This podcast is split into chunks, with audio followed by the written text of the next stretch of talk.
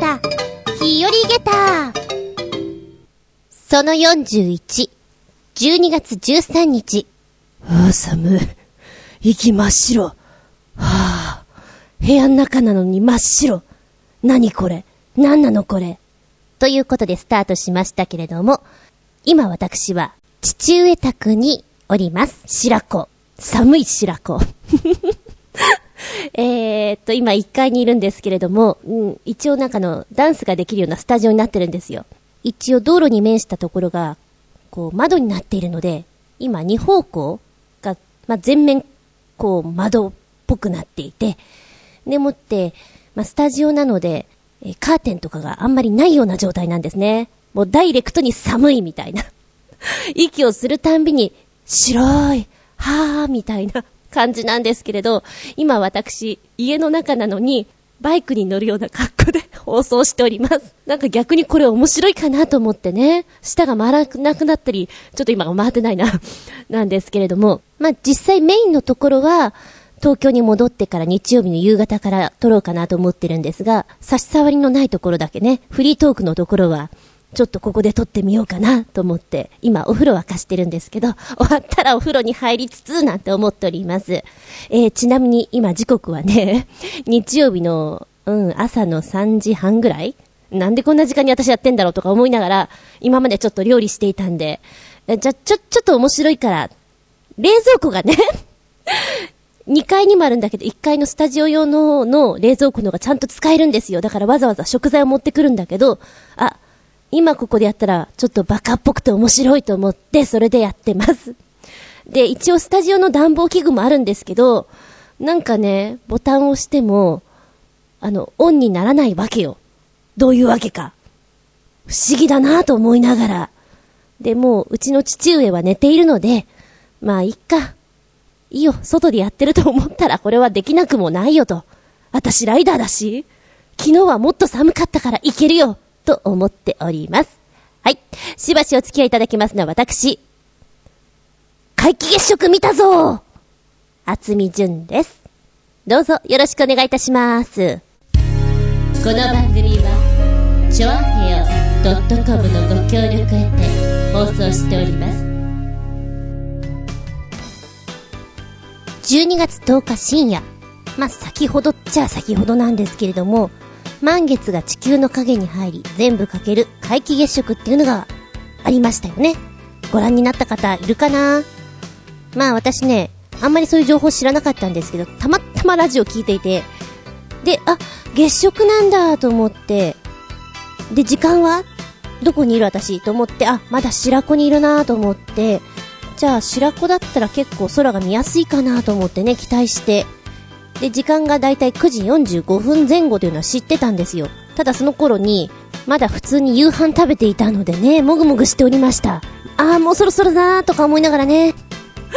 で、えーと、その後にちょっとテレビとか見ていたんですけれども、実際そのかける瞬間よりも、こう、ズバリ、その、オンタイム、一部がかけ始めるのが9時45分。で、11時6分から11時58分までが皆既月食となったわけなんですけど、その皆既月食になる、うーんとね、10時45分前後ぐらいかな。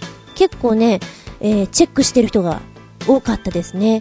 うちの親父のお家の近辺の人たちもなんか、あんまり普段夜出てこないんですよ。出てこないんだけど、こん時ばかりはね、結構出てました。懐中電灯持ったりとか、写真パチパチ撮ったりしてましたね。あ、いるんじゃん、人とか思いながら。たまにこう、お家にね、遊びに来ると、本当に人に会わない。っていうか、電気がついてないからいないのかなって思ってたんだけど、いるんだよと。単に寝るのが早いんだよと。再認識しました。朝早いんだよね、この辺の人たちって。なんか私が寝ようかなと思ってるぐらいに動き始めてるから、ちょっと、おいら、たまげちゃいます。くしゃみが、今くしゃみが出てしまいましたよ、もう。ズビズバ。寒いよ、ここ。鼻かんじゃおうかな。でね、えっ、と、今、ニュースのやつをちょっと見てるんですけども、月食っていうのは太陽と地球、月が一直線に並んで、月が地球の影に入る現象だっていうのは先ほど言いました。で、この皆既月食の場合でも、太陽光が地球を取り巻く大気で屈折して、月面にわずかに届くために赤銅色に見えたということなんですけど、私ね、この赤銅色っていうか赤いリングが見えたんですよ。あ、なんか私がずっと見てるから目がおかしくなったのかなと思ったら、これいいんだ。見えていいんだね。へえ。これを見たいがために、結構いろんなところで人が集まっていてっていうのが話題になったみたいですね。うん。なかなかこう空が見上げることっていうのはないじゃないですか。例えば、流星群が来るとか、こういう月食があるとか、そういう時には人は妙に空に関心を持っちゃったりなんかしてね。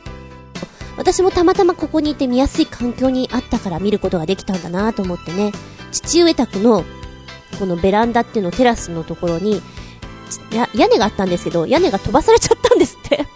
で、今、上を見ると本当に空がダイレクトに見れるので、まあそれも良かったのかななんて思いながらね、持っていたデジカメとかで撮ってみたんだけど、なんじゃこりゃって感じで。まあいいんです。私の目に焼き付けたから。うん。でもいいカメラ欲しいななんてちょっと思っちゃいましたね。こうやって空を見てると、非常に子供の頃の宿題を思い出しますね。星の観察。全然やらなくてごめんなさい、先生。えー、なんか、どこを見ていいかよくわからなかったの、あの時。まあ今はね、あの、オリオン座とかその程度はわかりますけれども、あの時は本当何を見ていいかよくわからなかったから星の観察、やらなかったっていうかよわからなかった？って感じ？えー、もしね、皆さんもそういうタイミングとか合うようだったら見ていただけたらなと思います。はい、ちょっと月食感激しました。寒かったけど。鼻ズビズバだけど。ちなみに、今、ウィキペディアを見ているんですけども、次回の皆既月食、今のところの予定よ。えー、皆既月食と呼ばれるものが次に行われるのは、2014年10月8日と書いてありますね。まあ、部分月食はありますけど、皆既月食ということで2014年10月8日。まあ多分その頃になったらまたメディアがワイワイ言い始めるので、気づくんじゃないかななんて思います。見上げてごらん。星空を。っていうか、っていうか今あの、隣？向かいのお家の鶏がもう泣いて、朝だべーって言ってる。朝だべーって言ってるよ。田舎の朝は早いなさっき新聞屋さんも来たし。泣いてるよ、鶏すげえ。たまげだ。世界の言葉でありがとう。本日お届けしますのは、ウイグル語でありがとう。ラフメット、ラフメット。ウイグル語は、中国、新疆ウイグル自治区の主体民族ウイグル人の言語になります。今回はちゃんと音声言語があったんで、これに基づいています。他のサイトと違ってちょっと面白いなと思ったのがですね、通常はほら、基本英会話とか、お買い物の時はとか、そんな言葉が多いんですけど、ここはね、あの、ウイグル語でも、こんなのどうでしょう？罵り合い編とか、言いっぱなし編とかいろいろあるんですよ。で、あ、これは私向きと思ったのが、火事と喧嘩は江戸の花、売り言葉に買い言葉編っていうのがあって、まさに私が食いつきそうな題材じゃんと思ったのね。日本語で、てやんでいって書いたのよ。江戸っ子の短歌といえばこれ、てやんでいとは、何言ってやがるんだい？の圧縮系ですけれども、これをウイグル語にすると、みたいなことが書いてあって、作ってる人ちょっと疲れちゃったのかな？なんかこんなのあってもいいかなって思ったのかな？で、これに関してはちょっとね、さすがに音声はついてなかったんですよ。だからイメージよ。日本語で、てやんでいウイグル語では、ニメデイワットセンニメデイワットセンなまってるような気がするでもこれで。一応喧嘩にはなると思う。それから、ベラボメイベラボーメの語源には諸説ありますけど、バカとかたわけといった意味で使われる罵り文句ですよ。ベラボメイウイグル語では、ブッスラン、ブッサラン。一応ちょっと音声は出てたんだけど、このブーの言い方がどのぐらい強弱があるかちょっとわからないな。悪態レベルは星一つ。そして、三つ目。このすっとこどっこいこれよく私がお稽古場でも使うんですけれども、おバカちゃんという時によく使いますね。頭おかしいんじゃないの？という感じですけれども、愚かなアホなというレベルで、悪態レベル星一つ。言い方は、F マック、F マック。あのー、これ、カタカナで F マック、びっくりマークって書いたんだけど、イメージとしてはアフワックな感じでね、アフワック、F マック、このすっとこどっこい !F マック。これで喧嘩できるよ、みたいなね、感じですわ。四つ目の言葉が、ま抜け目。これ、悪態レベルは星一つ。言い方は、dirt, dirt. これも音声ついてたんだけども、ずっと女の人が、dirt, dirt, dirt, dirt って言ってる、ドゥドゥ言ってて、変だなでも一応これ、間抜け間抜け間抜け間抜けって女の人がずっと言ってるのかと思うと、うーん、ちょっと笑い転げちゃう下駄三つ。うーん、なんかいっぱいあるなじゃあ有名なとこで言うと、おとと行きやがれいってやつね。えーっと、こちらは、私の目から遠のいていただけますかみたいな。江戸弁で言うならば、消え失せていただけますかとか、いいねという意味合いを持ってますね。これ、縁を切りたいから言う。もう、殿下の宝刀的な意味合いで、悪態レベルは、星4つ。い、ちょっと難しいな。巨山弾横。これが、おとといきやがれってことね。やばい、このシリーズ相当いっぱいあって、すごく面白いんだけど、この当変木この当変木っていう言い方。えー、ウイグル語だったら、カルワカルワこれも音声でそういう風に言ってたんだもん。そう、そうかなとか思いながらね。なんかイメージとしてすごく通じやすいのが、こんちくしょうチョッシュかチョッシュかあと、嘘つけとかね。ポクやポクやなんか、見てると面白い な、なんでこれアップしちゃったのかなっていうのが、思います。えー、もしよかったらこういうのも見てみるのも一興結局ありがとうなんだったっけ？とかちょっと思っちゃうよね。ありがとうは？な、なんだっけ？ラ、ラ、ラ、ラフメット。ラフメット。でしたメッセージタイム。一発目のお便りは、コージーアットワーク。メッセージ、お邪魔します。いらっしゃい。大デュマといえば、盗作疑惑がかけられた際に、確かに盗作はした。が、俺の方が面白い。と言い放ったというエピソードが有名ですが、このエピソード自体が捏造だという説もあり、大物らしいミステリアスな雰囲気を醸し出しています。私などでも、なんだかいい調子に文章が出てくるときには、これどっかで読んだんじゃないかなと疑いたくなることが、てんてんてん。盗作じゃありませんよ昔の人はなんか面白いエピソードというか、もう武勇伝がいっぱいあるからね。おー、そんなこと言っちゃったんだとか言うのをちょっと聞くのも面白い。それがなんか、まあ事実じゃなくて、その人のキャラクターを表しているということで、後世の人がね、考えたものであっても私は面白いなと思うから結構好き。そしてなんか文章を書いていて、あ、これってって思うのは確かに私もある。ヘクソカズラの匂いは、硫黄系のおなら臭です。この匂いの正体は、ヘクソカズラの細胞にある、ペデロシドという硫黄化合物が分散して発生する揮発性ガスのメルカブタン。ペデロシドは虫が嫌う成分なので、ヘクソカズラが食害に対抗するために身につけた化学兵器があの匂いの元だったようです。おー、そうなんだ。我が身を守るために、おいらおなら臭になっちゃうよ。今私はスカンクを思い出してみた。やつもすごい臭いんだよね。あと、フェレットとかもさ、見た目はすごく可愛いんだけども、やっぱり、こう、強烈なアンモニア臭がプワーンとこう、醸し出すのが超有名じゃないですか。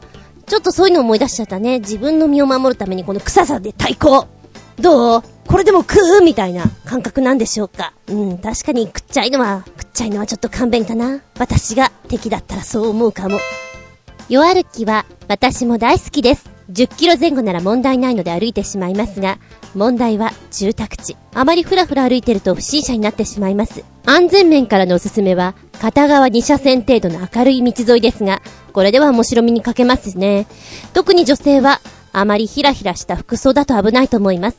20代初めにニューヨーク周辺を夜歩きしたことがあるのですが、割と危ない通りを無防備な服装で、ハンドバッグをぶら下げて歩く日本人観光客を見て、あー、これは確かに狙われるなーと思いました。ちなみに、米軍放出品のボロッチージャケットの袖を切って半袖にし、天然パーマの長髪で、もみあげが縦ロールしているというとっても怪しい格好をしていた20代の私は、当時治安が極悪だったイーストビレッジ周辺で、正面から歩いてきた見るからにヤバそうな黒人の二人組に道を譲られたことがあります。これは、かなりのショックでした。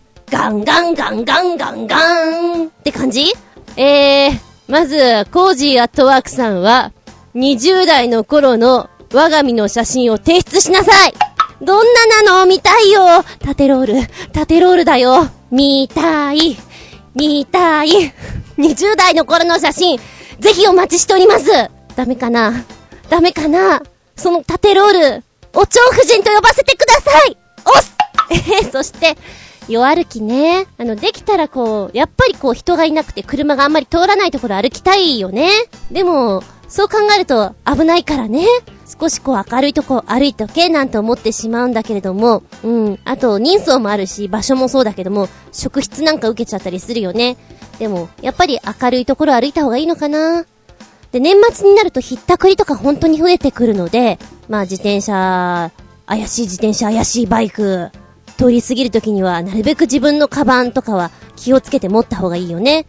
今めちゃくちゃね、バイクの取り締まりっていうか検問が多くて、まあ要するに、免許証を見せてください、どこに行くんですかっていう職質的なものなんですけども、私これに会うことが本当に多くて、なんか、もう、もういいよ、わかったよ。もうすべてもう、この前もやったよっていうのが本当に多くて、ここ2、3ヶ月の間に、やっぱり3、4回やってるかな？で、大体女性だと、もう、ほぼスルーに近い感じで、まあ、それでもね、記録取って、無線でナンバー確認とかはされますよ。されますけれども、やっぱり怪しい出立ちだと時間かかっちゃったりするのかななんて思ったりしますね。ちょうど年末だと、ひったくり本当に多いようなので気をつけてください皆さん。まあ別に夜道じゃなくてもね、電車の中とかでもあると思うので、スリっていうかまあそういうのも気をつけるようにしましょうね。年末注意注意要注意アンテナ張ってそしてこちらピックアップでいただきました。お邪魔します。いらっしゃい。今日、駅のホームでこれを持っている女の子を目撃。畳んでカバーをつけた状態で杖のようについて立っていたわけですが、どこの明治維新かということで、えー、画像を、サイトを教えてくれました。では、ということで、今、ポチッと見てきたですよ。なにこれかわいい。欲しい。サンタさん。サンタさん、私これ欲しい。欲しいの。えー、こちらのサイト、えー、会社さんの名前は、カサナ工房、刀の人。というものなんですけど、刀の人、刀の人。何度も言うな。えー、これね、傘なんです。傘と刀をプラスした刀型の傘。その名も、傘な。素敵じゃない？えーと、このさ、傘の手の持ち手部分のところが刀の唾になっていて、ものすごいこだわり抜いた、もう本当に刀の一部ですよ。唾の部分なんかは本当に素敵な作りになってるんですね。で、リアルさを追求したということの証なんですけども、本物の刀型の刀を製造販売というものになってます。これはね、非常に外国受けして、プレゼントにもようござんすね。欲しいこれすごく欲しいかわいいで、刀ななんですけども、大刀と呼ばれるもの、中刀、小刀、折りたたみ刀とあります。大刀はシリーズの中でも、文字通り一番大きな刀ななんですけども、開いた傘の直径は135センチもあり、その分閉じた時の長さが、迫力満点もうなんか、あんた、あんた戦っちゃうっていうか、あれだよね、あのー、武器持っちゃってないっていう感じで、もしかしたら、職質にあっちゃう？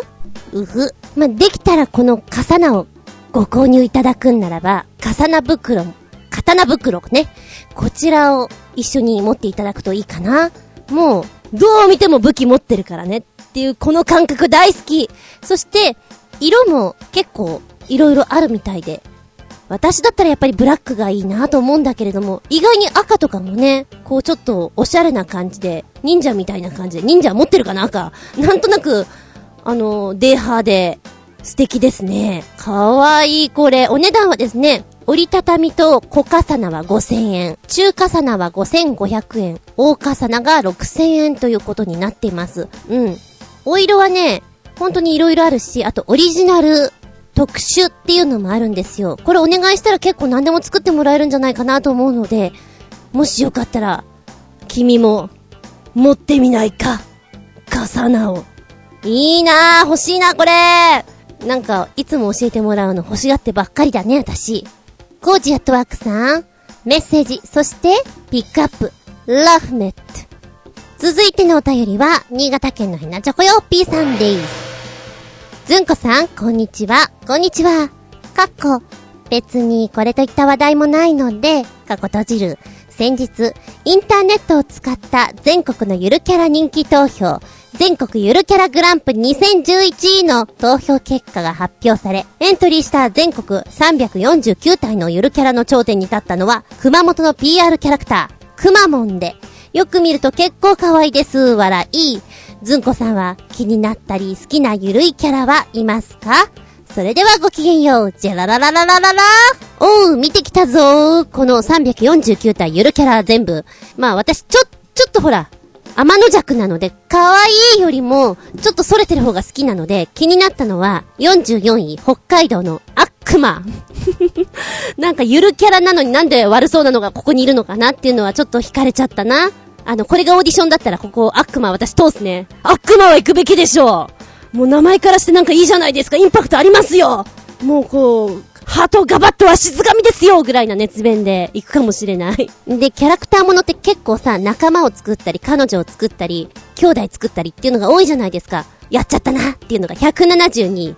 コアックマ同じく北海道の悪魔の、まあ、女の子バージョンなんですけど、これちょっとやっちゃったな。だから172位なのかななんて思っちゃうね。180位のうさぼん滋賀県のうさぎさんなんですけど、これ真っ黒くてちょっと可愛いね。本当だったらキャラクターものってカラフルだったり、白くてまん丸くてっていうイメージのところ、なぜか黒いウサギっていうのが私は惹かれました。以上3つかな。で、ええー、お前なんでそんな上位なのっていうのがすごく面白かったのが、これ別になんかどうでもいいんじゃねって思っちゃったのが、実は上位の3位にいます。西子くん。西子くんは一体何なんだろう？あのー、まず色グレーだし、なんか足生えちゃってるし、でも顔はなんかこれ、どっかにありそうな顔だよね。ライオンイメージしてるのかな？お花とライオンと、なんかそんな感じなのかな？っていうのをイメージすると、西子くん何？みたいな。ゆるキャラっていうか、もはやちょっと妖怪的な感じがして なんで君が3位なのかわけがわからないと思ってちょっと面白いです。えー、ちなみにこの西子くんの紹介のね、ところの文章がこんなの。僕は、西国分寺のアンオフィシャルなゆるキャラ、西国んだ分、国立と国分寺に挟まれたマイナー感たっぷりの西国分寺の良さを伝えるために、ツイッターを中心に活動してる分、どうぞよろしく分。分って何？いね、分って。しかもカタカナなの、分。うわ、なんかちょっとね、あの、私は、君とは友達になれないような気がする。イラッとする感じがね。へえ、まあそうなんだ。まあ、も、もしよかったら見てあげてください。西子くんだ分まあ、この、投票面白いね。ゆるキャラ投票みたいなのは。うん。嫌いじゃないんだ。そういうキャラクターものっていうのは。こんな、なんていうの、ちょっとやさぐれ天の弱なんだけども、もともとはタレパンダとか流行ったじゃないですか。タレパンダとかのあのまん丸い感じで、ボテーっとしたのが好きだったし、あと、そうだな、うんと、焦げパンとかも好きでした。あのやさぐれモード絵本とかよく立ち読みしてました。買わないけど。あとね、にゃんにゃんにゃんこにゃんにゃんにゃんこ、そう、にゃんにゃんにゃんこ。これもちょっとハマって、猫がお菓子のモノマネをするっていうか、コスプレをするっていうか、お菓子の中に入っちゃったりするんですよ。それが可愛くて、結構一時いろんなものを持ってました。グッズをね、持ってました。今もどっかに絵本ぐらい出てくるかなあー、家計簿とか持ってたなちょっと癒されたりする自分がありました。ええー、少し少し前の私の話です。あなたの癒されキャラは何かな？ブンいや、違うかな？君は違う。新潟県のひなちょこよっぴーさん。面白いメッセージ。Love me. 続いては、旅人さんのメッセージだ。ずんこさん、こんにちは、旅人です。こんにちは、もうすぐ冬休み。私のような、鉄の季節がやってきます。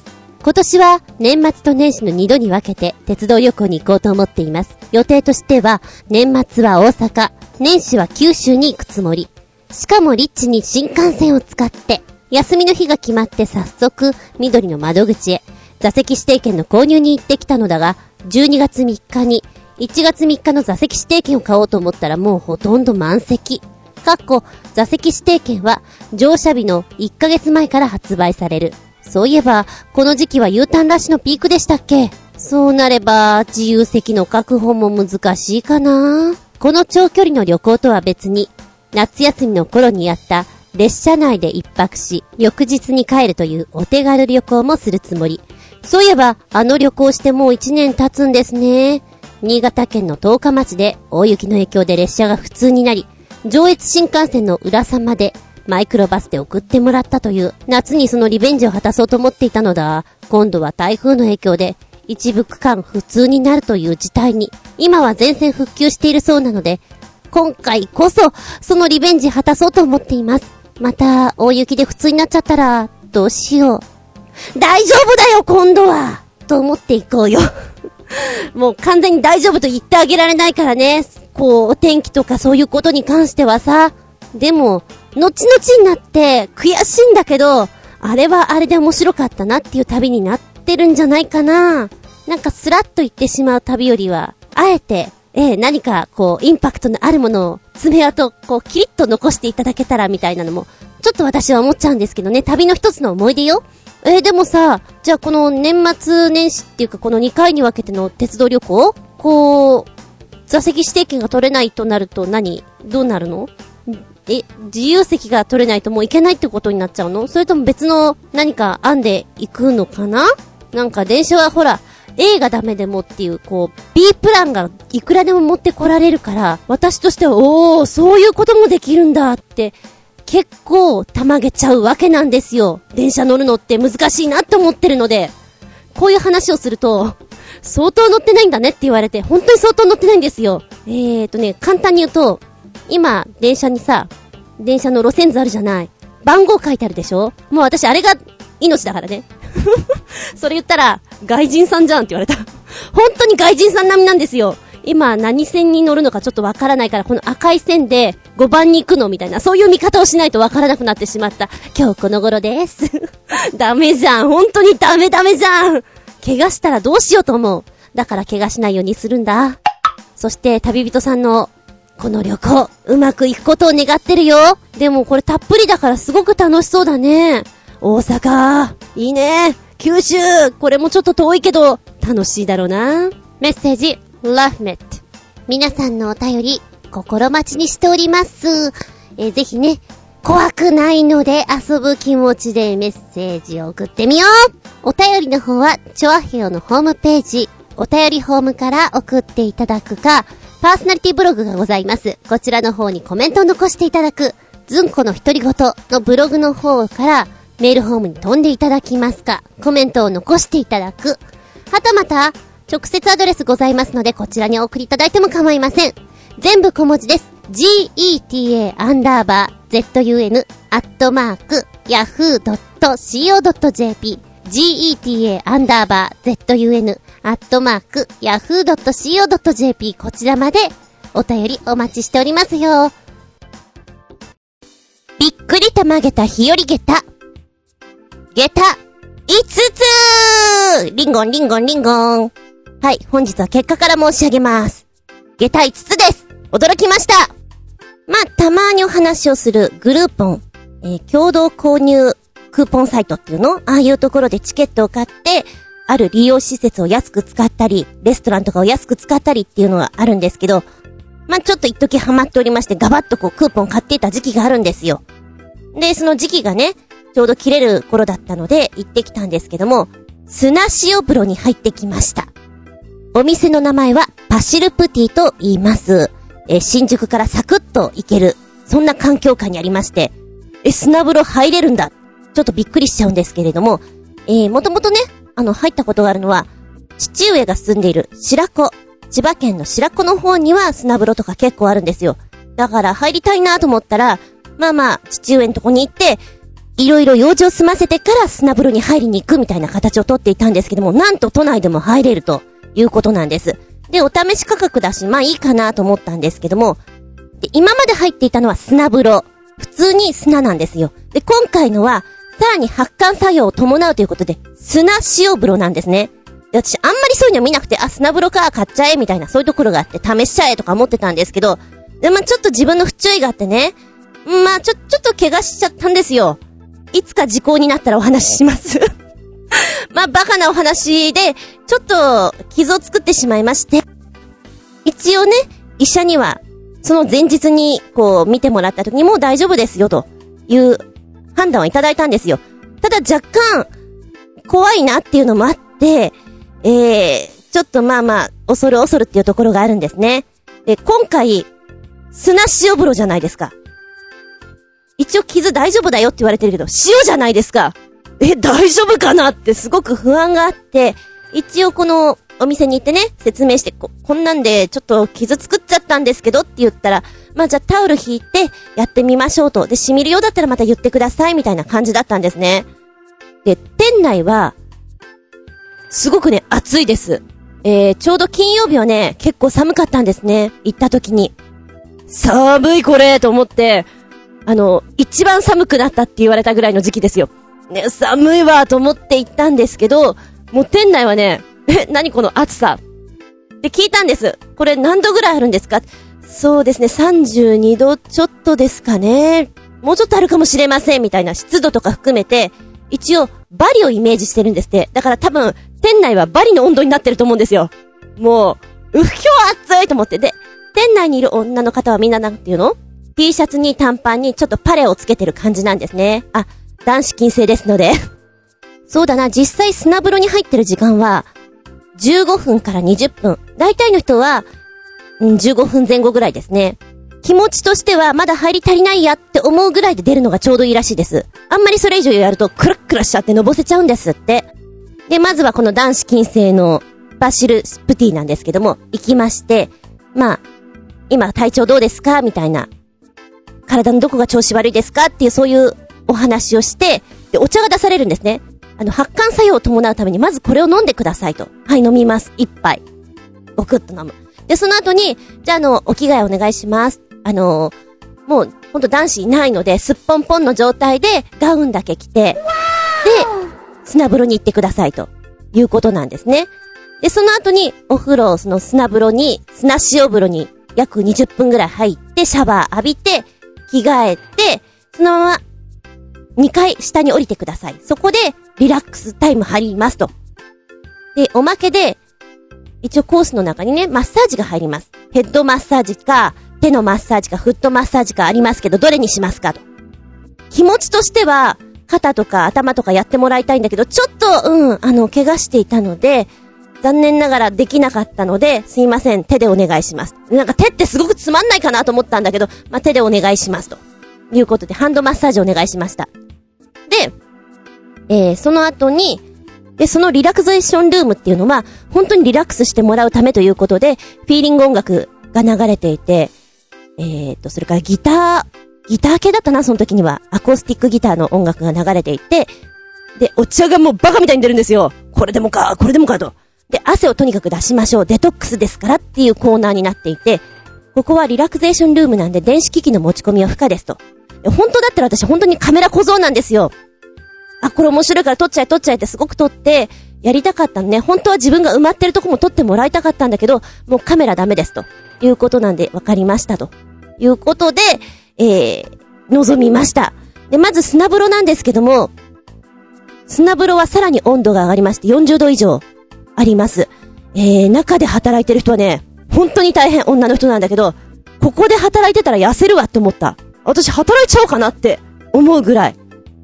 で、なぜかね、みんなあの、黒 T に黒パンツで、えー、っと、パレをつけていて、もっとなんか動きやすい服でいいんじゃないかなって思ったんだけど、よくさ、なんていうの？赤すりのおばちゃんとかってもう完全に水着？いや、あれ下着？なんですよね。男子の方は知らないけれども。で、あんな感じでも、もういいや、水着になっちゃえばいいじゃんって思ったんだけど、やっぱ一応隠すところは隠してるらしくて、なんか、暑そうだなって思ったね。うん。もういいじゃん。もっと楽な格好になりなよって、私は思いました。で、お姉さん方が一生懸命埋めてくれてね。で、埋めるときに重くないですか？苦しくないですか？と声かけてくれます。で、えー、一応、オプションとしてね、目の上に砂を乗っけるやつとか、顔パックとかそういうのもあるんですよ。で、私としては、顔全体をやってもらうのをや、やりたかったんだけど、あと、そうするとですね、頭の上から砂をかけることになりますけど大丈夫ですかと。いや、ダメだね。傷あるからちょっと無理だよね、と思って、いや、やめときます。じゃあ目だけお願いしますっていうことで、目の上にガーゼを引いてもらって、その上に砂を乗っける。で、ちょっと目を温めて疲労感を取るというやつをやりました。で、時間にして私はだいたい15分ぐらいで出たんですけども、5分ごとぐらいに声かけてくれます。大丈夫ですか？生きてますか？いや、生きてますか？って言わないけど、声かけてくれます。それから、水をパパッとかけてくれて、えー、冷たいおしぼりで顔を拭いてくれるんですよ。これ結構気持ちいいなと思ったんだけど、割とね、15分ぐらいぼーっとしてんだけど、いろいろ考え事してるとあっという間だね。で、終わりまして、じゃあ大丈夫でしたらゆっくり起きてください。で、ちょっとマッサージトントンってしてくれて、では、あの、シャワー室どうぞ、入ります。で、結構ね、砂がいろんなとこから出てくるんですって。だから細かいところから出してくださいって言われて、耳の後ろとかこう流していく。で、シャンプー、リンスは置いていないので、まあ、どうしても使いたい人は持ってってください。ただし、今、その、なんていうの、とても体にいいミネラルのベールができてるので、あんまりそういうの使わない方がいいですよっていうことですね。うん、なら、なら私は使わないでそのまんま流していくよと思ってね。で、できたら、その日のお家で、こう、シャワーとかお風呂とかも入らない方がいいですよっていうことだったんじゃあ入らないよと思ってね。もうそのまんま鵜呑みにして私行きましたけれども。んで、えー、着替えて、トントントントンって下に行くんですよ。下に行って、そこで、もうバカみたいにお茶が出るんですけども、とにかく汗を出せと。デトックスだからと。汗を出せて私本当に汗が出なくて、砂風呂に入っていた15分間でも汗は出てないんですね。さすがドロドロの血とか思いながら、出なかったわ。で、それでお茶が、まず2杯ぬるいのが出ます。飲み干してください。その後に日替わりのお茶が3つ出ます。で、えー、このぬるいお湯、お湯じゃないや、お茶が飲み終わった後に熱いお茶が出されますので、それも飲んでくださいと。私一体何杯飲むんだって思いながら、そこに座るとね、リラクゼーションのマッサージルームみたいな、そういうところがあるんですよ。座ると、タオルでくるまれるんですよ。ミノムシみたいに。大丈夫ですか？いや、大丈夫っていうか私くるまれてますけど、みたいな。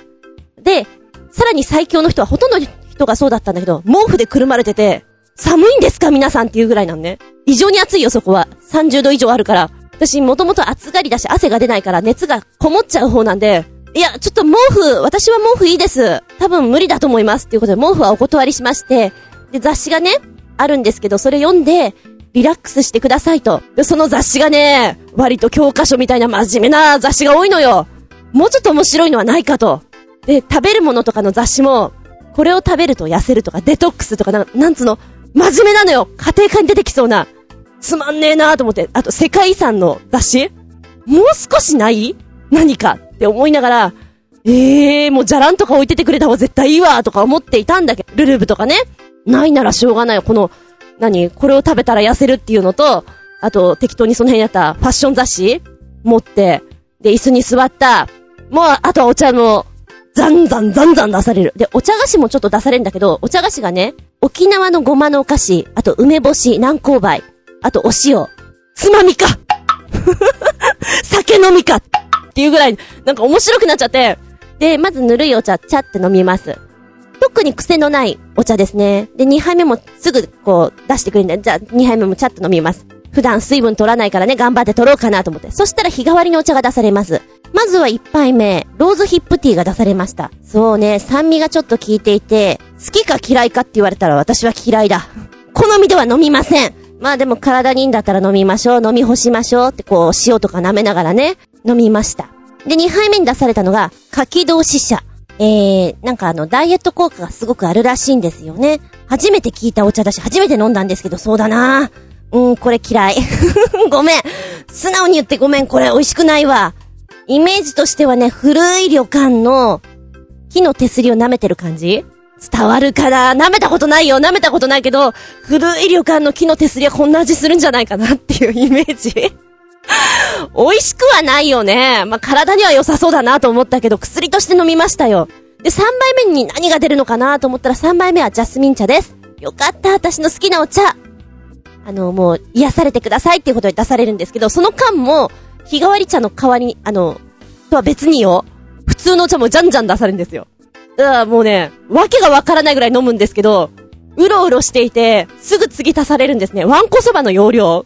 気がついたらもういっぱいだよ、みたいな もうそれそれ飲め飲めの状態で。で、さらに、あの、オプションでついているやつにね、飲み物、酵素ドリンクがついてくると。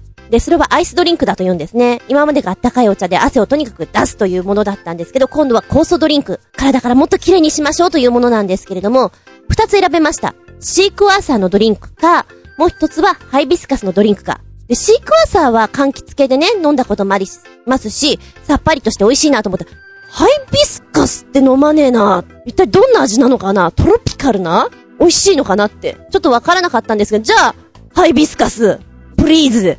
ということで、ハイビスカスお願いしました。出てきたドリンクはとっても綺麗な、ワイン色、ワインレッドの色で、カラーンとこう氷が入っていてね、今まで熱いお茶とか飲んでいて、この旅館の味とかを堪能しつつ、あ、どんな味かしらと思ったら、すごく愉快な味。えー、っとね、私が思ったのは、株のお漬物あるでしょ？株のお漬物の汁あるよね？あれを飲んでる感じ？なんか、甘酸っぱくてこれ株、株だよね？っていう。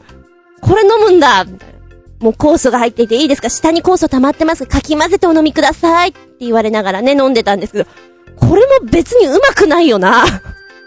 ま体にいいからとりあえず飲んでますけど、みたいなところですね。で、マッサージとかもされて、手のマッサージ、うーん、やっぱりやってもらって足のマッサージにしてもらった方がいいかなって思ったりしね。で、こう、頭痛持ちの人とかここをスタ、痛いんですよなんて聞いて、特に私頭痛持ちではないんで、そうですかみたいな話を聞いてたんですけど、何事もなければ多分ね、ヘッドマッサージかフットマッサージの私はいいと思います。で、今軽く考えただけでも11杯以上は飲んでるんだよね。で、プラスアルファ、こまこまここらえて、継がれて飲んでるので、それはもう汗ではなく、尿意に現れまして私は。すいません、こんな身の虫状態で申し訳ないんですけど、トイレ行っていいですか？っていうのを3回ぐらいやりました。普通のね、人はね、見てると全然トイレ行かないんですよ。多分汗で出てるんでしょうね。す、すいませんさっきくるんでもらったばっかりで申し訳ないんですが、もう一回トイレいいですか？だんだん言うのが恥ずかしくなっちゃってさ、で、ハンドマッサージに来たお姉さんがいるんですけど、ハンドマッサージぐらい頑張ろうかなと思ったんだけど、右手が終わってね、左手ぐらいに、うーん、トイレ行きたい。行きたいな、私、行きたい。でも頑張れ。もうちょっと頑張れ。お姉さんがいろいろ話してくれるんですよ。だから、うん、頑張、頑張れ、とうとうとうとうとか思いながら 頑張って、終わった瞬間に、すいませんあの、何度も申し訳ないんですが、トイレですか？と。で、トイレに行きまして、駆け込むように行って、さらに終わった後ももう一回トイレ行って、すごい行ったのね。多分ね、トータル15、6は行ってると思う。20は行ってないと思うんだ。で、バイクでお家に帰るんだけど、だいたい時間にして20分ぐらい。それなのに我慢できずに、もうダメだトイレに行きたいと思って途中家の近くのマクドナルドに寄ってトイレに行き、トイレだけじゃ申し訳ないかなと思って、じゃあもういいよ、夕飯に、マクドナルドってさっきすごいさ、デトックスでこう、いいもの食べましょうとかいう雑誌を読んでたのに、私なんでまだジャンクなんだろうとか思いながら、グラコロを買い、お家に帰り、グラコロ美味しいわ、コーラ美味しいわとか思いながら、で、一番驚いたのは次の日。私ね、便通が良くないんですよ。なんだけど、すごいよ。たまげちゃうよ。びっくりたまげた。次の日。ああ、デトックスってこういうことかみたいな。あの、写真に撮りたいぐらいだった。あ、これ、これ以上は言うまい。言いますまい。だけど、すごかった。えー、お値段は若干高いんですけど、そのグルーポンサイトとか、お試しキャンペーンとか、結構出てるみたいなんですね。それ狙って、女子の人は、ぜひ行ってみるといいと思います。はい、男子禁制なんで、そこは諦めて。えー、意外にこの塩なんですけど、染みることはないので、さらっとした気持ちのいい砂でした。おすすめです。かなりおすすめ。そして、びっくりたまげた次の日、下駄5つのお話でした。汗出ない。あ、そうそう。パシルプティさんは、電話番号が03の33793631。03の33793631。えー、笹塚にあります。ので、新宿からサクッと行けます。元気があったら歩いてもいいんじゃね？おすすめよ。詳しくはブログに貼っつけときまーす。ポチッとな。わ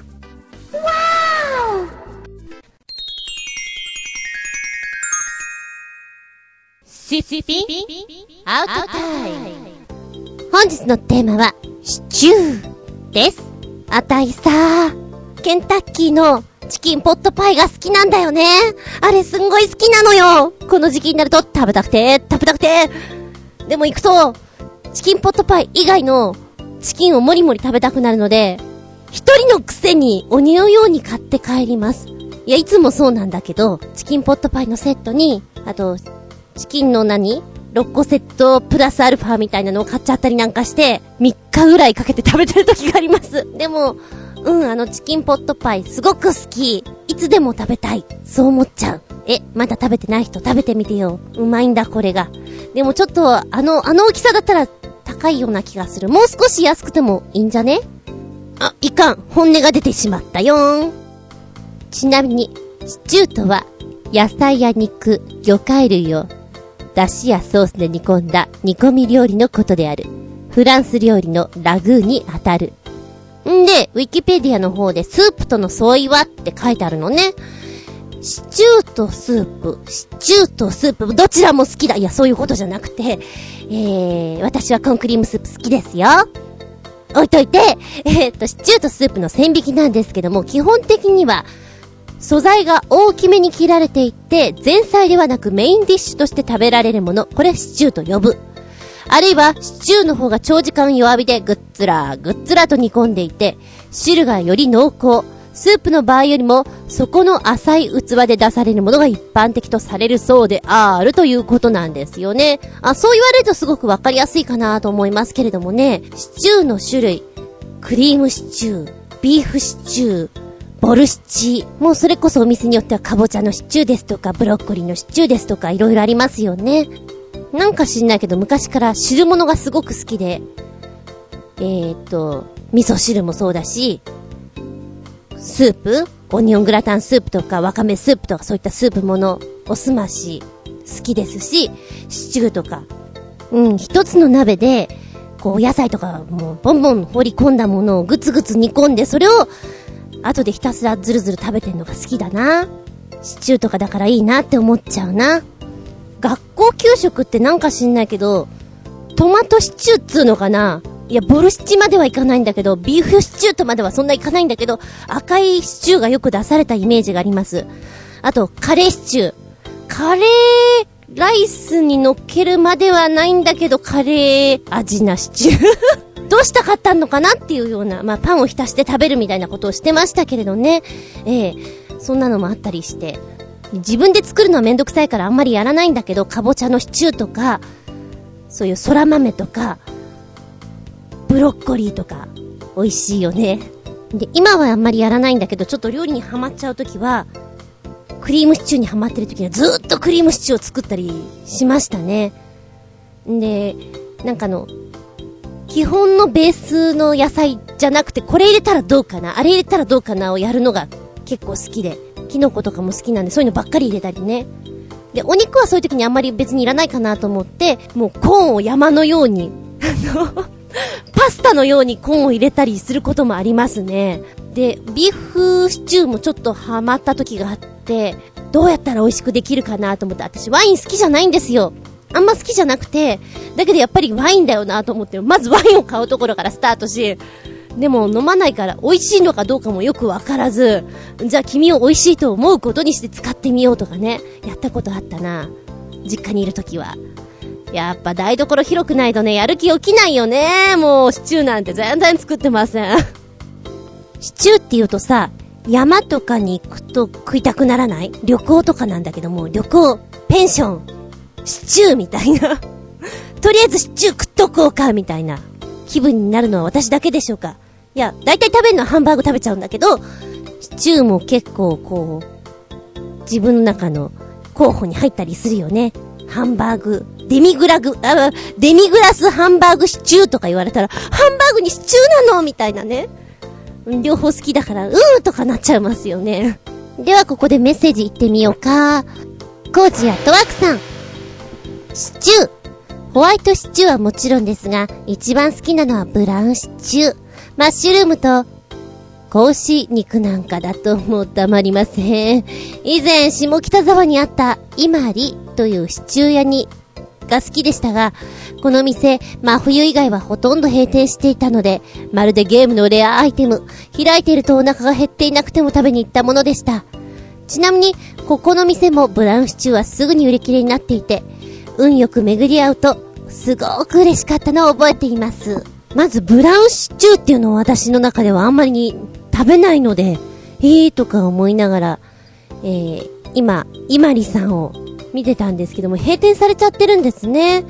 うーん、で、しかも、下北沢の私があんまり行かない方向のお店だと思って、えー、なんか美味しいとか言われてるところを食べてみたかったなぁ閉店じゃなければなーって思っちゃうね。まあ、常連さんは特にね、なんでだよって思っちゃうのかもしれないけど、そうだ、おとぎ話とかに出てくるような、こう、小人さんが作ってそうなシチューって美味しそうだよね。ゴロゴロした具材、キノコ、非常に美味しそうだなって今、このマッシュルームととかいうのを、今ね、メッセージ読んでいて、童話の中のシチューを頭の中に描いてしまってうまそうだなーって思ってみた。あと、アニメとかに出てくるやっぱりシチューとかも美味しそうだよね。ハイジとかが食べてそうなイメージ。うまそう。パンはライス？おうちシチューならライスです。ホワイトシチュー丼とかしちゃいます。というか、自宅だとシチュー向きなパンを調達するのが面倒だったりしませんか？うん。ちなみにね、私んちはずーっとシチューの時でもご飯だったのよ。そんなパンを出すようなこじゃれた家ではなかったので、だから普通の家ってどうなのかなと思っていたの。で、聞いたら、うちはもう絶対パンだよっていう、まあ、方もいるし、やっぱり、えシチューって、ご飯にかけるもんだよねっていうもう、もうカレーと同じ扱いのお家もあったりして、へえ、食べ方いろいろなんだなと思って、それで聞きたかったの。で、私もホワイトシチュー丼っていうその、ご飯に、シチューをぶっかけて食べる方法は、高校の時に初めて聞いたんですよ。あのお友達の家に行ったら、いきなりこれで出されてびっくりしたんだっていう話を聞いて、へーと思って。そういう食べ方するんだ。でも食べたら食べたで美味しいじゃない？でもこれいつもこれだ、これなんだみたいな、ちょっと、びっくりしたのよね。うん。意外とみんなやってるのかなっていうことは。ビーフシチューとかだったらやらないのかな？どうなんでしょう？そして、この食べ方がおすすめ。温かいシチューにアイガモロースのハムを付け合わせにするのがおすすめです。美味しくって止まりませんので、ダイエッターには要注意メニューです。そりゃ要注意だね。できないよね。止まらなくなっちゃうんだったら、もう、ある分全部いっちゃうよって感じになっちゃうので、いつか、ダイエッターに、週末が来たらやります 来るのかな？まあ一応ね、着実に落ちてはいるのよ。まあ目標のところまで行っったら、一応解禁して、解禁しちゃうんだ。で、まあある程度食べてっていう時に食べようかな、やってみようかな。アイガモロースのハムを付け合わせる。贅沢だ。美味しいんだろうな、柔らかくて。ずるずる。そう思っちゃいます。でもやっぱりあれね、シチューも、ゴージアットワークさんが教えてくれたあの、便器皿に出されると、インパクト大よね。またこれで出ちゃったみたいなね。はい。メッセージ、ラフメット。続いては新潟県のヘナチョコヨッピーさん。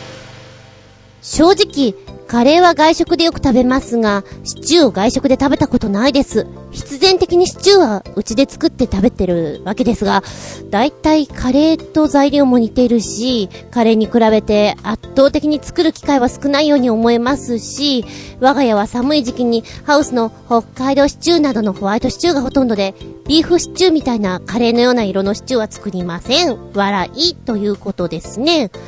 うん。でもお家のカラーがあるからね。私も実家にいた時には、出されるのは全部白かったよ。いつでも白い。ちなみに野菜炒めは必ずソース炒めなの。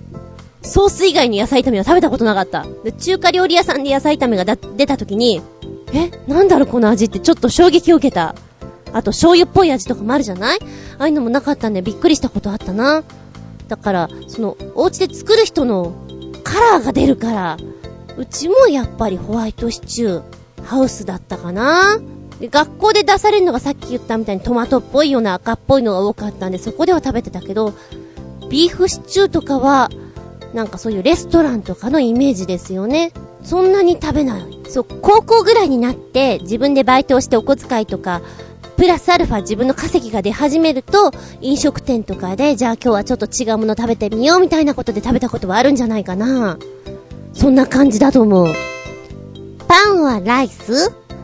田舎に住んでいる完全なる田舎者ゆえ、シチューにパンという概念がないですね。笑い。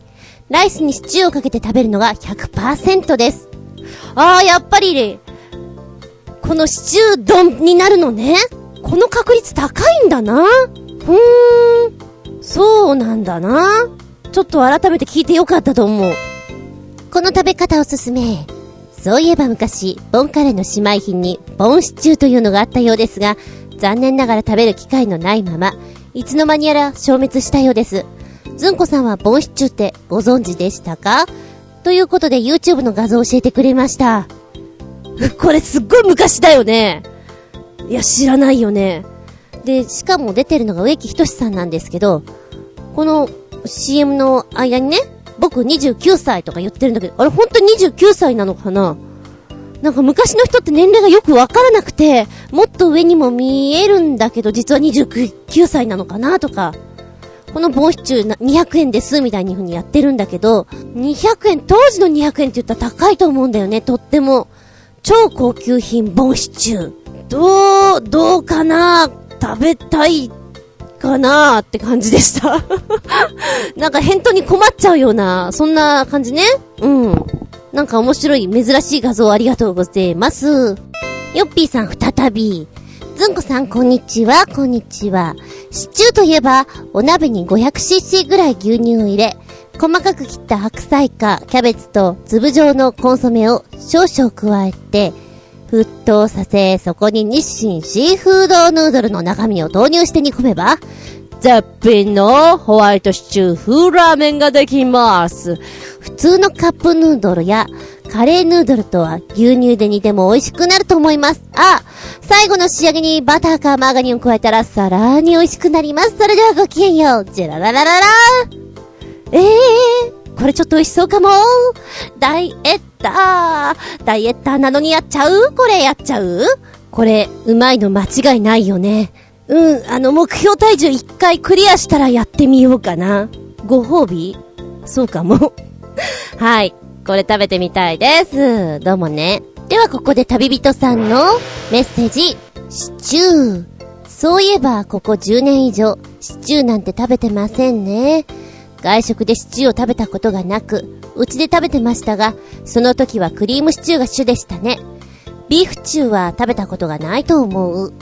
おー、本当にあの旅人さんは、あの、食べてる感じが私と同じようなもんだ 本当になんか見てると、私の子供の頃っていうか、同じことやってるなって思います。パン or ライス食べるとしたらライスですかね。大人になってからこう、飲食店でね、友達とかがフランス料理とか何でもそうなんだけども、このパンを浸して食べるっていうのをやってて、なんかこいつの食べ方かっこいいなと思ってね。で、まあ、同じ劇団仲間なんですけど、そういうの真似っこしてましたよ。やっぱりあの、シェフが喜ぶから、スープをすべてパンですくい取れみたいな感じでやってました。うん。そんな、あの、みんなで飲食店に行くと、がっつり浸して食べてましたね。懐かしいです。この食べ方がおすすめ。他人におすすめできるような食べ方が思い浮かびません。うん、そうだよね。私も実はあんまり浮かばなかったりするんだな。だからあえてみんなに振ってみたのさ。これを丸投げという。いや、もしくは、おんぶに抱っこ。うん、ずんこの得意技です。皆様あっての、この番組。あざーすそう、この間、いたじらさんの番組で、え、前々回かな？あのー、ちょうど、ジャイアンシチューの話をしてたんですよね。うん、聞いてた方は、ああ、あれだよなと思ってくれたらいいんですけれども、ジャイアンが何か趣味を持とうということで、まあ、お料理をやってみる。その時に作ったジャイアンシチューっていうのがものすごいもので、え中にはジャムが入っていたり、セミの抜け殻が入っていたり、あと、大福が入っていたり、煮干し？もうかなりいろんなものが入っちゃっていて、匂いからしてすごく、うーん、ブワーンって感じらしいのよ。絵の雰囲気からね。で、その話をしていて、お、なんかタイムリーだなと思ったの。ねもしさ、あなたがすごく憧れてる人、好きな人ね、いるよね。その人が、手作りしたのって作った料理がジャイアンシチューのような、なんかブワーンってやつなの。あ、明らかにまずそうなのよ。あなたそれ、食べますか？食べて、正直な感想言いますか？それとも、うん、なんか個性的な味だよね？みたいな、そんな言い方をしますか？どっちよ？どっちで攻める？今それを思ってみたりね。で、ちなみにこのジャイアンシチューなんだけれども、えー、藤子 F 藤尾ミュージアム川崎にあるんですけども、こちらの方のカフェで、今現在、作られてるそうです。で、もちろん、あの、本当にジャイアンシチューを作ってしまうと、それは売り物にならないので、食べられる程度のものでジャイアンシチュー。プラス、一応別皿に、大福とか煮干しとかそういうものが乗っかってくるんですって。まあ、食べたかったら自分で混ぜなよっていう感じで。面白いね。こういうの好き。だから、あの、なんか、大人になってからあんまりそういう情報を手に入れなかったんだけど、あ、行ってみたいなと思った。ジャイアンシチュー、食べてみたいなって。まあ、それはそれでそこそこに美味しいと思うのよ。話のネタとしてはいいかなと思って。で、どうよ？考えた？チクタクチクタク考えた？好きな人が一生懸命作ったあなたのために作ったの食べて出されたのはプワーンジャイアンシチュー。えー、な、なんか、あんこ浮いてるよ、みたいな。これ、これ何、何、な、何入って、あ、で、塩辛とかも入ってるんだよね。10年ものの塩辛とお漬物とかも入ってるの。酸味がいっぱいだよね。で、香りもすごいか、けど、歯ごたえもなんかあの、ふにゃふにゃしてる感じ、むにゅむにゅしてる感じ、うー、そういうものを出されちゃったらどうしてくれよ。憧れてて好きだったら、まだお付き合いしてない段階ね。お付き合いしてたらお前なんだよって言えるかもしれないけど、まだそこまで行ってない状態で、どうかなーってこう、いい雰囲気の時に、これ出されちゃったけど、どう、どう、どうよっていう。あなたなら、どの優しさを取りますかうーん、私だったらどうするかな食べることは食べると思う。ただ、とてもそのユニークな味について、ちょっとお話をし、どうやって作ったのみたいなところから、あ、それよりもこっちの方がいいんじゃないみたいなところで、一緒に作るみたいな方向で行って、その指摘をする？塩辛はダメだよね？みたいな取り上げちゃう。そっちかな私だったら。まあ、男性だったらね、一緒に作るというわけにいかないだろうから、あなただったら、どうしちゃうよ？お腹が急にちょっと痛くて。もろバレだよね、そんなこと言ったらね。とか？まあまあ、いろいろ。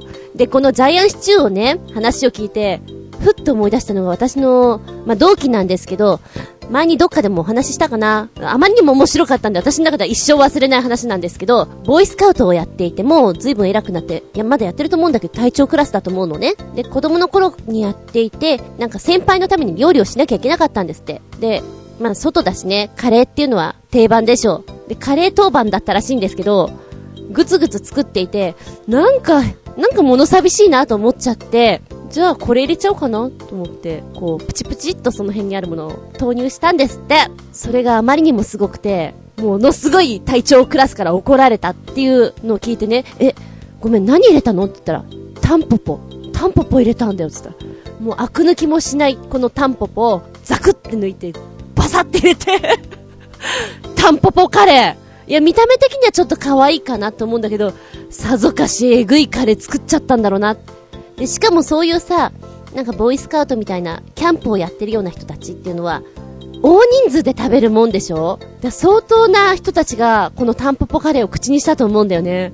みんな思ったはず。なぜタンポポ入れたかバカモンガーと。もう忘れられなくて、あの、春先にタンポポ見ると、あ、タンポポカレーって思うし、なんかこういう変な料理の話を聞くと、あ、タンポポカレーって思っちゃってね。一生忘れないタンポポカレー。もうね、いいよね。なんかその発想。何か足りないから一味。そうだ、タンポポだと。そこでそうだ、タンポポだっていう発想がないから。い。見習わなきゃ。で、ラストここで、新潟県のヘナチョコヨッピーさん。メッセージ、見たび。教えて、ずんこさんのコーナー。ずんこ先生、こんにちは。こんにちは。さて、何でもご存知のずんこ先生に質問ですが、ビーフシチューとハッシュドビーフ、ハヤシライスの違いを爆笑ギャグを盛り込んで教えてください。それではごきげんよう。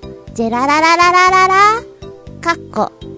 いたじらの教えて井上さんのコーナーの丸パクリです。笑い。ええー、井上じゃねえよ井上じゃねえからな私はこれ振られて今メール見た時にびっくりだよ今ね、三村の真似したかったの、三村さんのサマーズのうまくできなかった。なんて言えばいいんだ？い、いたじゃらじゃねえよ 難しい。あの言い方難しいよね。うん。まあまあ、そういうわけで違うし。しかも私、あの、なん、な、芸人じゃないから爆笑ギャグ浮かばないし。あー、なん、な、なに、なにギャグって？全然わからないよ。でも、まあ私流に分類するとだな。うん、ギャグは難しかったんで、イメージで言うね。ビーフシチューはね、24のジャック・バウアー。で、ハッシュドビーフが同じく24ビル・ブキャナ。ハヤシライスがクレ、クロエ・オブライエン？名前ちょっと違うかなうん。かな？どういうことかっていうと、まあ、日本語吹き替えの方々いるよね。あの独特な喋り方。あの独特な喋り方で言ってもらいたい。なんかそうすると、私のイメージするこの料理の雰囲気と合ってる。まあ、ザックとかすごく必死な言い方で、ビーフシチュー。うまくできない。全然うまくできないんだけど、なんかそんな感じイメージはそういう雰囲気で。で、同じように浮かんだのがね、えー、キャッツアイという作品、漫画であるんですけども、北条司さんの漫画です。で、これ映画化にもなってますし、ドラマ化アニメ化されてますね。で、今現在また別のとこで漫画化されてんのかな？コミック化されてると思うんだけれども、どの、あれでもいいんだけど、一応三姉妹いるんですよ。色っぽいルイ姉さん。それから、まあ、主ですよね。メインの主であるひとみ姉さん。それから、末っ子の愛ちゃん。元気があってっていう、この3人なんですけど、このキャラクターに合わせて、私はアニメで浮かんじゃったんだけども、ビーフシチューはね、えー、一番元気な末っ子の愛ちゃんにやってもらいたい。やってもらいたい、いい、言ってもらいたいのね。ちなみに愛ちゃんの声は、坂本千佳さんっていう声優さんが当ててました。えー、わかりやすいのはね、えー、トトロの映画に出てくる、メイちゃんの声やった。やだっていうあの、あの、えーんって泣いちゃうあの子ね。あの子の声をやっていました。あの彼女の声で、ビーフシチューって言ってもらうと、なんか食べたくなるような。映画だったらね、内田ゆきちゃんがやってたのかな、この役。ハッシュドビーフは、色っぽいルイ姉さんに言ってもらいたい。藤田敏子さんが声を当ててました。あー、わかりやすいとこで言うと、キテレツくんの声をやってた人だな。あの人の色っぽい声はたまらないね。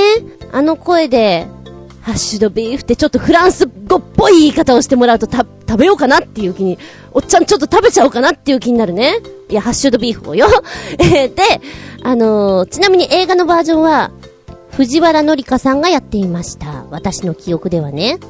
残りのハヤシライスは、主に主でありました、ひとみさんに言っていただきたいなと思います。戸田恵子さんね。まあ、テレビにもいっぱい出てるからわかると思うんだけども、アンパンマンの声やってる人よ。アンパンチのあの人よ。で、映画の方は稲森泉さんがやっていました。今申し上げたこの3人に、ものすごい笑顔で、お皿にね、こう料理が乗ったもので、ハッシュドビーフとかこう、あの声でやってもらうと、非常に可愛らしいんじゃないかと。ええ、単なる私のイメージですよ。うん。売れそうな気がする。購買力が上がるような気がする。単にそれだけなんだけど、ごめん、全然だってギャグ浮かばないんだもん。ほんと、うん、物知らないので、これで許して。許してほしいわ。ということで今日もたっぷり話しました。すっぴんアートタイム、シチューの話。うーん、チキンポットパイ食べたいよ。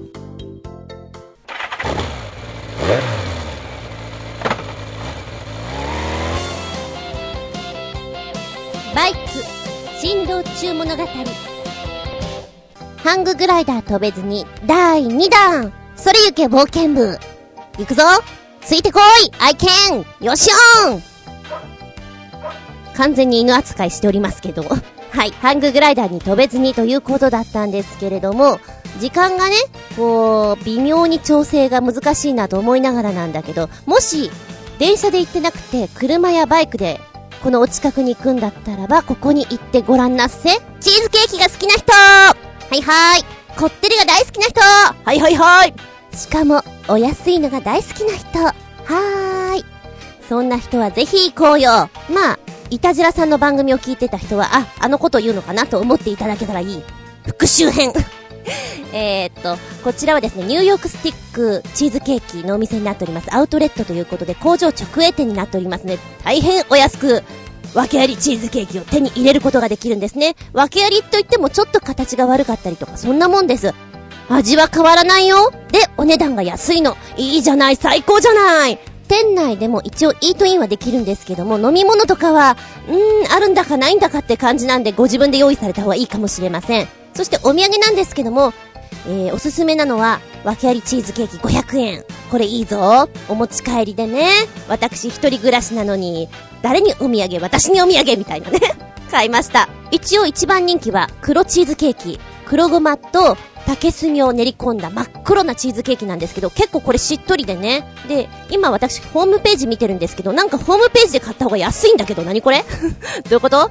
まあまあそんなのもありつつ。で、えー、クーポンとかもね、実はあったの気づかなかったんですけども、もしよかったら私の方のブログからリンク貼っときますので、もし行きたいなと思ったら、クーポンを印刷してから行くと、1本スティックもらえるよ。嬉しいよ。濃厚です。ちょっと濃厚厳しいなっていう人は他のね、ロールケーキとかもありますから、こちらもお試しあれということですね。こちらのお店は、一応お休みは不定休となっておりますので、もし、サクッと行こうかなと思ったら連絡するといいかもしれませんね。行ってないとがっかりですから。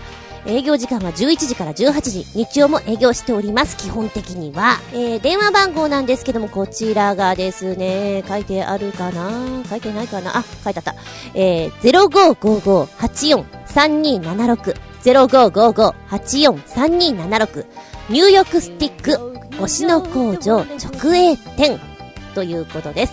ちなみに今ね、ニューヨークで思い出したんだけども、ミュージカル映画、昔の映画よ。と言っても、もうカラーにはなってるんですけども、踊る大ニューヨークっていうのが、私は結構好きです。まあ、コメディ、ラブコメディっていうのかな？ジーン・ケリーやフランク・シナトラが出てるんです。このフランク・シナトラって結構みんなのイメージだし、割と渋いイメージがあるでしょ？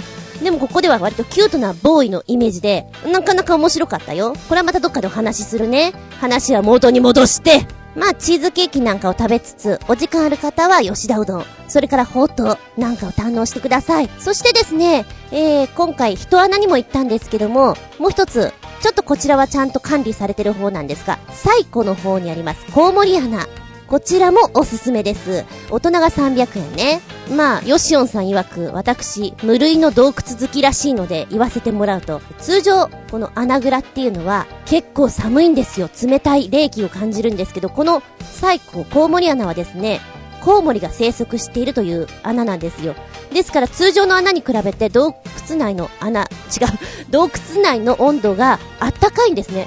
で、彼らが過ごしやすい状況になってるんですね。で、一応こちらはコウモリが過ごしやすくこうね、絶滅しないようにという意識もあるので、えー、残念ながらね、12月から3月ぐらいまでかな。ちょっと今入れない状態になってます。コウモリちゃんたちのために。で、種類はウサギコウモリ、キクガシラコウモリ、コキグシラコウモリってなんか早口言葉みたいね。これ3回いいなって感じだよね。がいるそうなんですけれども、この洞窟なんですけども入っていくと、足場がすごく溶岩のね、状態を、もうまさに溶岩がこう流れてきた形を外気に触れて固まったんだよねっていう感じでボコボコしてたり、足場がすごく悪いです。で、ヨシオンさんは右足やったんだけど、私は左足を結構いい感じに筋肉痛をもらって帰ってきました。えー、低い姿勢になるときに本当に低いです。で、最短ルートとちょっとこう、いろいろ這いつくばるような雰囲気のところとあるんですけども、うん、私はね、一番ね、真ん中にあったコースですごく低いコースに行きたかったんだけど、若干みんなの流れに沿ってしまって、まあ、中くらいのところをね、通ってしまったんですよ。ああ、もう一回行けばよかったかなと思ったんだけどね。で、大体の大人の人はそこで、右に行っちゃうんだけど、左に行って、左に行くと一応行き止まりなんだけど、そこに扉があるんですね。で、この先はコウモリちゃんたちが生息していくエリアなんで入れませんということで、木の扉があって、そこには一応コウモリちゃんたちが通れるような穴があって、鍵が閉まってるんです。人間が入れないように。で、そこのとこみんな行かないんですよね。ぜひそこ行きなよって思うんだけど、で、そこのところに行くまでの間に脇道があって、少し岩場を登るんですけど、登った先にもやっぱりちょっとコウモリちゃんたちの生息エリアがあるんですね。そことかね、すごく洞窟らしく面白いなって思うんだけど、誰一人として来ないのね。行っちゃうよ私は。おすすめだよ、ここ。で、運がいいと夕方、まあ夏場だろうな。彼らが活動時間になる時に会えるらしい。あの、早起きの子にね、起きたぞーっていう子たちに会えるということです。あ、えーと、ごめんなさい。えー、期間としては、12月1日から3月20日までは、ちょっと入道できません。お子さん、中学生ぐらいまでは150円で入れますので、ヘルメット、で、ちょっと足場が気になるようだったらば、ハイヒールとか履いてんだったら、長靴を借りてください。そしたら中入れますから、無理はしないでくださいね。えー、スカートとか履いてる時にはちょっと汚れちゃうので、そういう時にはちょっと気をつけていっていただけたらなと思います。はい、男子サポートしな。サポートしな、そういう時には。男を磨くんだぜ、こういうところで。なんていう話をしつつ、え、こちらのコウモリアナ、私は結構好きです。ちなみにこのウサギコウモリは結構可愛い顔している。えーとね、なんかコウモリ穴があって、その事務所があって、奥の方に、コウモリ博物館じゃないけど、な、なにちょっと展示があるのよ。コウモリにまつわるいろんなものが。ああ、うさぎコウモリって結構可愛い顔してるけど、お前たちはどう見ても宇宙人だよなっていう顔の子もいて、かわいそうだなこれ昔の人見たら絶対化け物扱いだよなあ、だから吸血鬼コウモリって言われちゃうのかなっていうのが分かった気がする。あ、全然関係ない絵もあったよ。バットマンいるんだけど、みたいな。あ、そっか、バットマンって吸血系なんだ。あ、コウモリだもんなって、変なとこで納得してしまう自分がいたりしてね。うん。で、こちらのサイココウモリアナなんですけど、管理事務所、電話番号が0555-82-3111。0555-82-3111。えー、そうね。次に行くときには春休み狙っていってください。特に、お子ちゃんは結構楽しいと思いますよ。気をつけて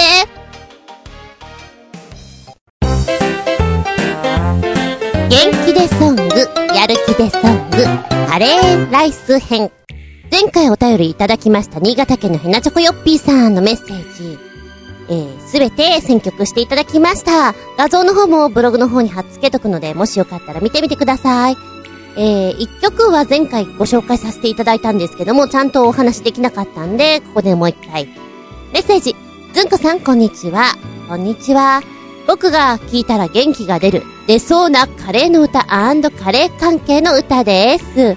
まずはこんな歌あったんだ、と驚きの一発目。ハウスバーモントカレーの歌です。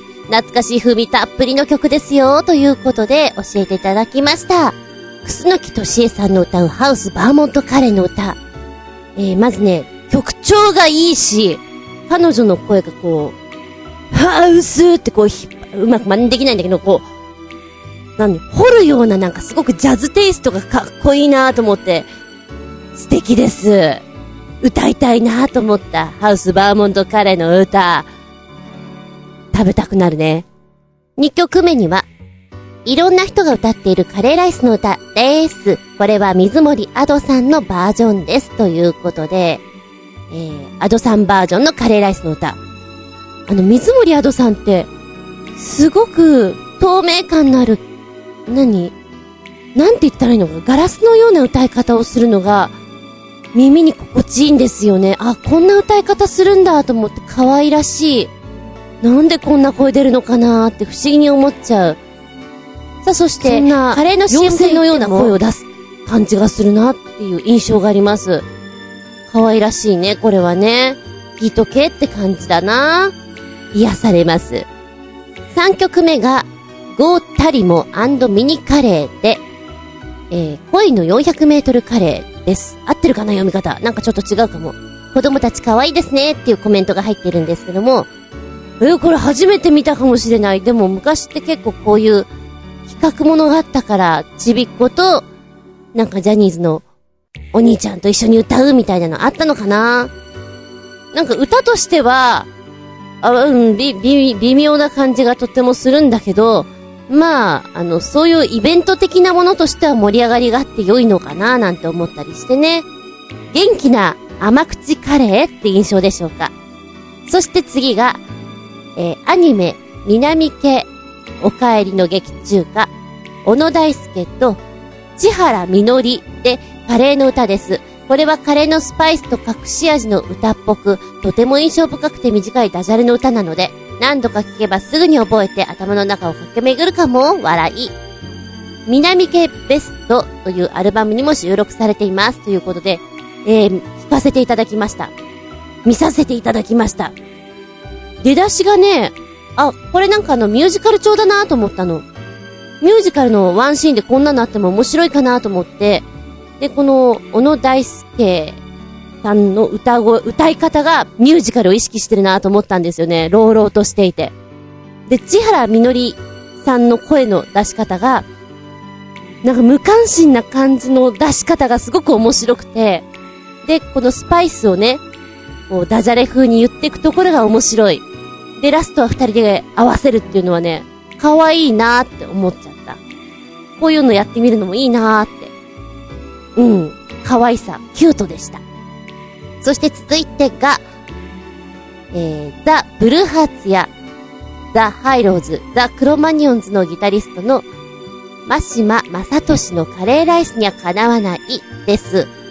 歌詞も面白いです。ということで、えー、聞かせていただきました。あ、確かに。なんかね、爽やかなのね、とってもね。で、じゃがいもとかなんかこう、その爽やかな中で歌われると、あら、なんか作りたいわっていう感じで、しかも、うん、なんかね、歌いながら、こうちょっと、楽しみながら作りたいなって感じがしましたね。ドライブに聞くと、少し盛り上がりそうな爽やかなとこで聞きたいなと思いました。うん。あのー、今回ちょっと自分の中で音として持ち歩くんだったらこの曲入れたいなって思ったよ。えー、そして続いてがアニメ軽音の劇中歌、放課後ティータイムでカレーのチライスです。この曲も歌詞が奇抜で面白いです。低音関係の曲ってすぐに削除されるのでこんな画像しか残ってなくてごめんなさいって別に全然ありがとうございます。いいんですよ。軽音って人気高いんですもんね。なんか内容はよくわからないんですけども、この楽曲も特徴あるなと思いました。声にパンチがあるっていうのかな？うん、それで印象が強いなっていう感じはしましたね。歌詞うんぬんっていうかもう雰囲気で持ってってるなーっていう感じがすごくしました。カレーの CM といえば何と言っても、秀樹感激の西城秀樹ということで、ちびまる子ちゃんのエンディングテーマ、走れ正直者です。この曲を聴いて元気にならない人はいないかも。あー、これなんかすっごく懐かしい。えー、これも、私、同じように自分でちょっといつも持ち歩く、音ネタで欲しいですね。眠い時これ絶対元気出るわ。で、しかも、秀樹さんのあの、やっぱりこう、はーんってこう鼻に抜ける歌い方が面白いし、パンチのこのグッと入るところがいいね。なんか、秀樹節っていうのがすごく面白くて、いいよ。しかもなんかこの絵が面白かった。なんか、ロックン調のちびまる子ちゃんたちが。はい。そして、ラスト、おまけです。カレーといえばインドということで、マイケル・ジャクソンのスリラーをインド風にアレンジしたらしい映像です。かなり笑えます。ということで、それではごきげんよう、ジェララララララー画像をつけてくれました。これはね、何も言いますまい。面白いよ。ちょっと時間ある方、見てみなよ。笑えるからという言葉をつけておきましょう。新潟県のヘナチョコヨッピーさん、ありがとう。うーん、こんな曲もあるんだね。まとめてご紹介できずに、ごめんなさいね。駆け足になっちゃいましたけども。えーと、またこんな時間に私はカレーを食べたくなっている。シチューも食べたいけど。メッセージ、あざーす。この番組はショアヘオ .com のご協力へて放送しております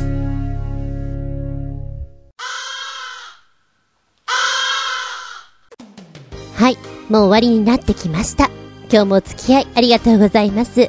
あっちでコケコッコこっちでコケコッコそして新聞屋さん。なんか1階にいるといろんな音が聞こえてくる。そして、あれね、カーテンがないから、外から見たら、この人はダウンを着て何やってんだろうって思われてるのかな。えへへ。はい、次回はですね、12月27日、その42でお聞きいただけたらと思います。すっぴんアウトタイムのテーマは、ラッキーアイテム。で、よろしくどうぞ。あなたのラッキーアイテムって何ですか？これを持ってるとラッキーなんだよね。うん、逆にこれを持ってるからアンラッキー。なんだか知んないけど願掛けをしたい。そういうものってないですか？あったりなかったり、いろいろだと思うんだけど、そのネタお待ちしております。私は結構、物に執着してしまうので、ピアスだったらこれ、ネックレスだったらこれ、カバンはこれ、とかちょっと決めてしまう方なので、亡くなった時に大騒ぎです。ああ、本当に大騒ぎです。あなたは大丈夫ですか？じゃあ、次回は、12月27日、日付が変わるその頃に、また聞いてくださいね。お相手は私。ねえねえ、今ここ、何度だと思う ?5 度でーす。寒いはずです。はぁ。はっ、くちん。厚み順でした。見舞い聞く舞い話す舞い。ずんこの話も、もうおしまい。では、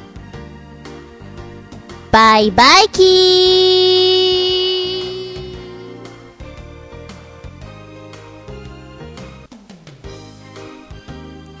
あなたに、メリークリスマス。